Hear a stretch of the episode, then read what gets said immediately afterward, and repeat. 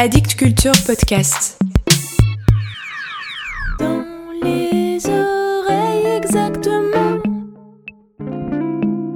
Dans les oreilles.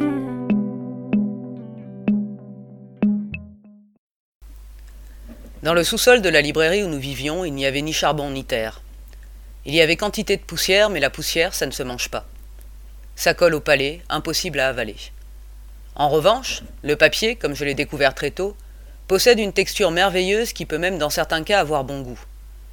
On peut en mastiquer un simple morceau pendant des heures comme un chewing-gum. Rejeté par mes robustes frères et sœurs, attendant mon heure en essayant de remplir le creux qui me rongeait la panse de gargantuesques ripailles imaginaires, je me mis à mâchonner les confettis autour de moi. Bien qu'à peine sorti de la petite enfance à cette époque, je crois pouvoir affirmer que cet instant a marqué pour moi le début de la fin. D'un simple plaisir illicite assimilable à tant d'autres, la mastication de papier est bientôt devenue une manie, dotée de ses impératifs propres, puis une addiction, une fin mortelle dont la satisfaction était si délicieuse que j'hésitais même souvent à me jeter sur la première mamelle libre. Je préférais continuer de mâcher jusqu'à ce que la boulette ne soit plus qu'une pâte savoureuse dont je pouvais garnir mon palais, ou à laquelle je donnais des formes bizarres avec ma langue avant de l'avaler en toute sécurité. Malheureusement, le papier mâché secrétait une substance collante qui mettait des heures à se dissoudre, m'obligeant à me lécher sans cesse les babines de manière très déplaisante. J'ai commencé petit, par des grignotages, mais en un rien de temps, je ne me contrôlais plus, et après quelques jours, je m'étais enfilé un tel morceau de la couche commune qu'on voyait apparaître le sol en béton par endroits. Cela m'a valu pas mal d'animosité, et même quelques coups de dents, mais ce n'était pas ça qui allait m'arrêter. Je suis très tenace quand je veux. Maman dut finalement sortir chercher des pages supplémentaires du grand livre pour mettre un terme aux chamailleries. Notre taille nous permit cette fois de l'aider à déchiqueter le papier. Couinant de joie, on déchira à qui mieux mieux. Rien de tel qu'un bon saccage pour créer un vrai sentiment de camaraderie.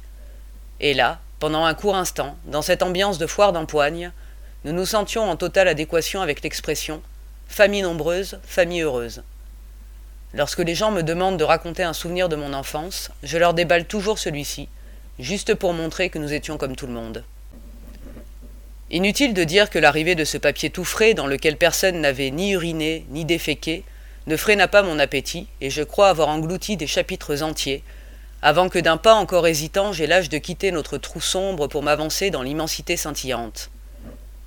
Je suis persuadé que ces pages remâchées ont jeté, ou peut-être même engendré, les bases nutritionnelles de ce que j'appelle modestement mon insolite développement intellectuel.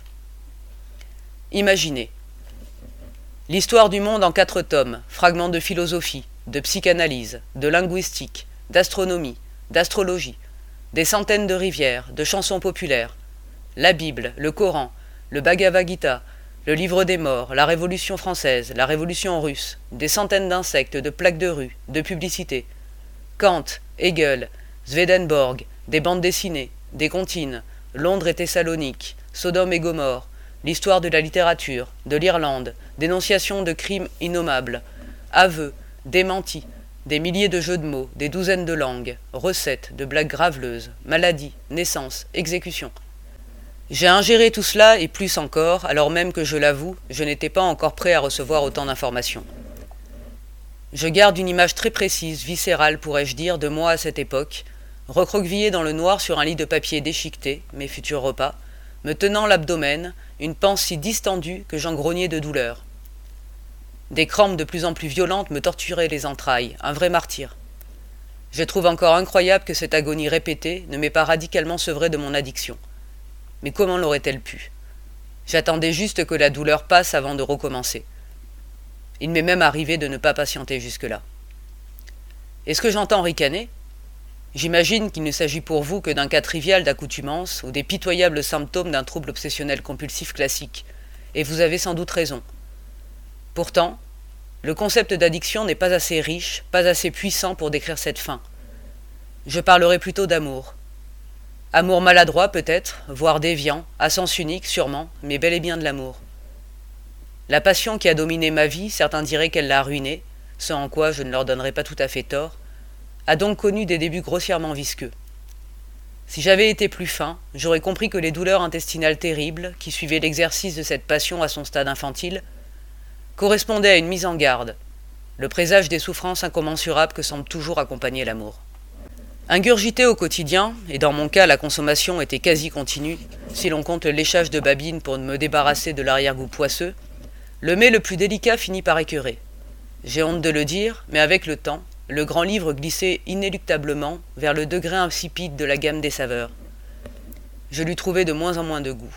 Il devenait ennuyeux, à peine meilleur que du carton en fait. Il me fallait changer de régime, et puis je m'étais lassé des passages à tabac réguliers. Un jour, j'ai donc décidé d'offrir un répit à ma famille et d'aller exercer mes talents de masticateur ailleurs. C'est par un dimanche matin que je me suis aventuré au dehors pour la première fois. Le magasin était fermé, et il n'y avait presque pas de circulation sur Scolet Square pour ajouter l'harmonie distante des moteurs de voiture au ronflement de ma famille hébétée. Après m'être faufilé, le nez collé au sol dans le passage qui menait à notre humble recoin de la pièce principale, je suis tombé sur le grand livre, ou ce qu'il en restait, ouvert sur le ciment. Je l'ai tout de suite reconnu à son odeur. Inhalé dans leur forme concentrée, foliée, ces centaines de pages pressées les unes contre les autres me donnèrent une légère nausée. L'impact du génie. J'ai levé les yeux vers les livres rangés sur l'étagère d'où maman avait extirpé le nôtre, et je me suis aperçu que je pouvais déchiffrer sans difficulté leurs titres. De toute évidence, je souffrais déjà, à cet âge tendre, du catastrophique don d'hypertrophie lexicale, qui a fait tant depuis pour troubler le cours d'une vie qui, en d'autres circonstances, aurait pu être des plus ordinaires. Au-dessus de ces étagères se trouvait un panneau où il était écrit à la main le mot fiction, à côté d'une flèche bleue, tout simplement, qui pointait vers le bas. Au cours des semaines qui ont suivi, mon exploration de la pièce m'a permis de repérer d'autres pancartes du même genre. Histoire, religion, psychologie, science, occasion et toilette. Pour moi, c'est cette période qu'a véritablement commencé mon éducation. Même si ce qui m'exhortait à quitter mon lit douillet pour affronter le vaste monde n'était pas encore la soif de connaissance. J'ai commencé par les étagères les plus faciles d'accès, celles situées sous le panneau fiction. Parfois, j'entamais les livres par la tranche que je léchais, mordillais, savourais, puis mangeais. Mais la plupart du temps, si je parvenais à soulever la couverture, je les attaquais par le milieu comme à la perceuse. J'adorais les éditions Modern Library, peut-être à cause de leur logo un coureur portant une torche, et en choisissait un exemplaire le plus souvent possible. Il m'est arrivé d'imaginer que j'étais moi aussi un coureur portant une torche. Et quel livre j'ai découvert durant ces premiers jours enivrants? Aujourd'hui encore, il me suffit d'en réciter les titres pour avoir les larmes aux yeux. Alors récitez-les lentement à voix haute et laissez-vous briser le cœur. Oliver Twist, Les aventures de Culberry Finn, Gatsby le Magnifique, Les âmes mortes, Middlemarch, Alice au pays des merveilles, Pères et fils, Les raisins de la colère, Ainsi va toute chair, L'Amérique tragique, Peter Pan, Le rouge et le noir, L'amant de Lady Chatterley. Dans les premiers temps, mon appétit était primitif, orgiaque, imprécis, goinfre. Une bouchée de Faulkner ou une bouchée de Flaubert. Je ne faisais pas la différence. Mais il ne m'a pas fallu longtemps pour discerner quelques nuances. J'ai tout d'abord remarqué que chaque livre avait un goût propre, sucré, aigre, amer, aigre-doux, rance, salé, acide. J'ai également constaté que chacune de ces saveurs, puis au fur et à mesure que mes sens s'aiguisaient, que la saveur de chaque page, chaque phrase et finalement chaque mot, s'accompagnait d'une série d'images et de représentations dont je ne savais pourtant rien, vu de mon expérience très limitée de la prétendue réalité. Gratte-ciel, porcs, chevaux, cannibales, arbres en fleurs, lits défaits, femmes noyées, Garçon volant, tête tranchée, ouvrier levant les yeux au hurlement d'un idiot, sifflet d'un train, rivière, radeau, rayons obliques du soleil dans une forêt de bouleaux, main caressant une cuisse nue, casemate dans la jungle ou moine agonisant. Au début, je me contentais de manger, de mâcher joyeusement, guidé par les dictats du goût. Mais bientôt, j'ai commencé à lire ici et là, aux alentours de mes repas. Et au fil des jours, je me suis mis à lire de plus en plus et à mastiquer de moins en moins jusqu'à ce que je passe finalement la plupart de mes heures de veille à lire, ne rognant plus que dans les marges. Et comme j'ai regretté les trous terribles que j'avais laissés dans ces œuvres, pour les livres qui n'existaient qu'en un seul exemplaire, j'ai dû parfois attendre des années avant de pouvoir combler ces lacunes. Je n'en suis pas fier.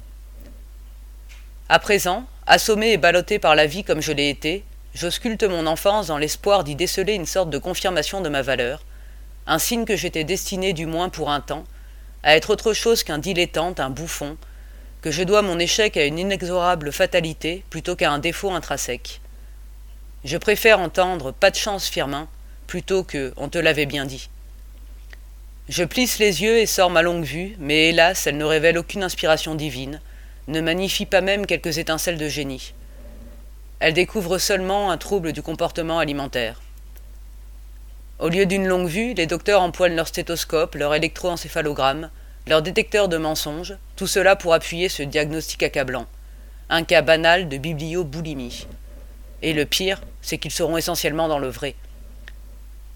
Face à cette vérité, face à l'évidence dégradante de leur accablante sentence, j'aime le mot accablant, j'ai souhaité hurler à l'instar de ce bon vieil Ezra Pound enfermé dans sa ratière de Pise. Rabaisse ton orgueil, je dis rabaisse-le. Pound, c'était un grand. Mais assez. La créature chétive que j'étais à l'époque n'avait pas la moindre idée des souffrances qui l'attendaient. Accroché au barreau le plus bas de l'échelle de la vie, j'étais encore l'enfant du sabbat, beau et joyeux, et ces jours à la librairie ont été heureux. Ou plutôt ces nuits et ces dimanches ont été heureux, puisque je n'osais pas m'aventurer dans l'immensité vacillante durant les heures d'ouverture de la boutique. Depuis notre cachette du sous-sol, nous entendions le murmure des voix et le craquement de pas sur le parquet. Ces bruits nous épouvantaient. Il arrivait que les pas quittent le plafond pour résonner dans l'escalier en bois jusqu'à la cave. La plupart du temps, la descente était suivie d'une période de silence, mais parfois, nous percevions des grognements, des grondements, et même d'inexplicables explosions, ce qui nous terrifiait. Ensuite venait un son de cascade, puis de nouveau des pas dans l'escalier. Les pas étaient toujours moins bruyants et remontants en remontant qu'en descendant.